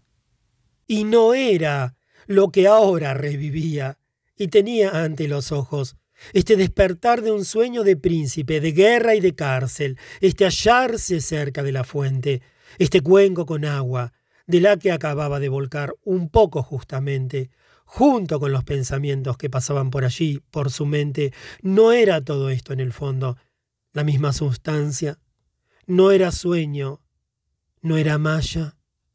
Y lo que experimentaría aún en el porvenir y vería con los ojos y tocaría con sus manos hasta el día de su muerte, sería de otra sustancia, de otra clave Juego y apariencia era espuma y ensueño. Maya era todo el hermoso y horrendo juego de imágenes de la vida, seductor y desesperado, con sus goces ardientes y sus ardientes dolores. Atontado, inhibido, siguió de piedaza. Volvió a temblar el cuenco en sus manos y el agua se volcó. Chocó fresca en los dedos de sus pies y se perdió ¿Qué debía hacer? ¿Llenar de nuevo el cuenco? ¿Devolverlo al yogi? ¿Dejar que éste se riese por todo lo que él padeciera en sueños? No, esto no lo seducía. Dejó caer el cuenco que se vació, lo empujó en el musgo, se sentó en la hierba y comenzó a pensar seriamente. Estaba más que harto de tanto soñar ese diabólico tejido de sucedidos, alegrías y dolores que oprimían el corazón y detenían la sangre en las venas, y de pronto eran malla y lo dejaban enloquecido. Estaba harto de todo y no deseaba ya ni mujer ni hijo, ni trono, ni victoria, ni venganza. No ansiaba ni dicha ni sabiduría, ni poder ni virtud. Solo ambicionaba paz, solo un fin anhelaba únicamente detener y aniquilar la rueda en eterno movimiento, la infinita sucesión de imágenes. Quería llegar él mismo a la paz y apagarse, como lo quiso aquella vez, cuando en la última batalla se lanzó sobre los enemigos, se batió y fue batido, hirió y fue herido, hasta que cayó desmayado. Más. Y después Después habría la pausa de una impotencia, o de un sueño, o de una muerte, y enseguida se despertaría. Y habría que dejar penetrar en el corazón las corrientes de la vida y pasar ante los ojos la tremenda, hermosa y real sucesión de imágenes, sin fin, inevitablemente, hasta la próxima impotencia, hasta la próxima muerte. Esta era, tal vez, una pausa, un breve, mínimo descanso, un alivio, pero la rueda continuaría y él volvería a ser una de las mil figuras en la danza salvaje, ebria y desesperada de la vida. ¡Ay! No había extinción, no había fin. La inquietud le hizo mover otra vez los pies. Si en esta maldita danza en círculo no había reposo, si ni un solo deseo ardiente podía realizarse, no quedaba más que volver a llenar el cuenco del agua y llevarlo al anciano que se lo había ordenado, aunque nada le correspondía ordenar, Era un servicio que se le había pedido, un encargo. Se podía obedecer y realizarlo. Sería mejor que estar sentado y pensar en métodos de autodisolución, de suicidio. Obedecer y servir era mucho más fácil, más inocente y cómodo que reinar y tener responsabilidades. Él lo sabía. Bien, Daza. Toma el cuenco, llénalo de agua y llévalo a tu señor. Cuando llegó a la choza, el maestro lo recibió con una mirada extraña, una mirada casi inquisitiva, compasiva a medias, divertida a medias, una mirada como por ejemplo suele tener un niño mayor para otro más pequeño, que ve retornar de una aventura esforzada y un poco avergonzante, de una prueba de valor que se le ha impuesto. Este príncipe pastor, este pobre diablo que había acudido a él, venía en realidad del manantial solamente, había ido en busca del agua, y habría estado ausente un cuarto de hora quizá, pero venía también de una cárcel, acababa de perder a una mujer, a un hijo, todo un principado, de vivir una vida humana entera, de echar una mirada a la rueda que gira. Probablemente este joven había sido despertado ya una vez antes, o muchas veces, y supo respirar una bocanada de realidad. De otra manera no hubiera llegado hasta allí, pero ahora parecía haber sido despertado correctamente, y se revelaba maduro, para iniciar el largo camino. Necesitaría muchos años este joven, solo para aprender a conducirse y respirar en forma correcta. Únicamente con esta mirada, que contenía un adarme de bondadosa simpatía y la indicación de un acuerdo surgido entre ambos. El acuerdo entre maestro y alumno. Únicamente con esta mirada realizó el yogi la recepción del discípulo, porque ella echó de la mente del alumno los pensamientos inútiles y lo tomó a su servicio para educarlo. Nada más queda por referir acerca de la vida de Daza. El resto se cumplió más allá de las imágenes visibles y de las historias narrables. Daza no abandonó nunca más la selva.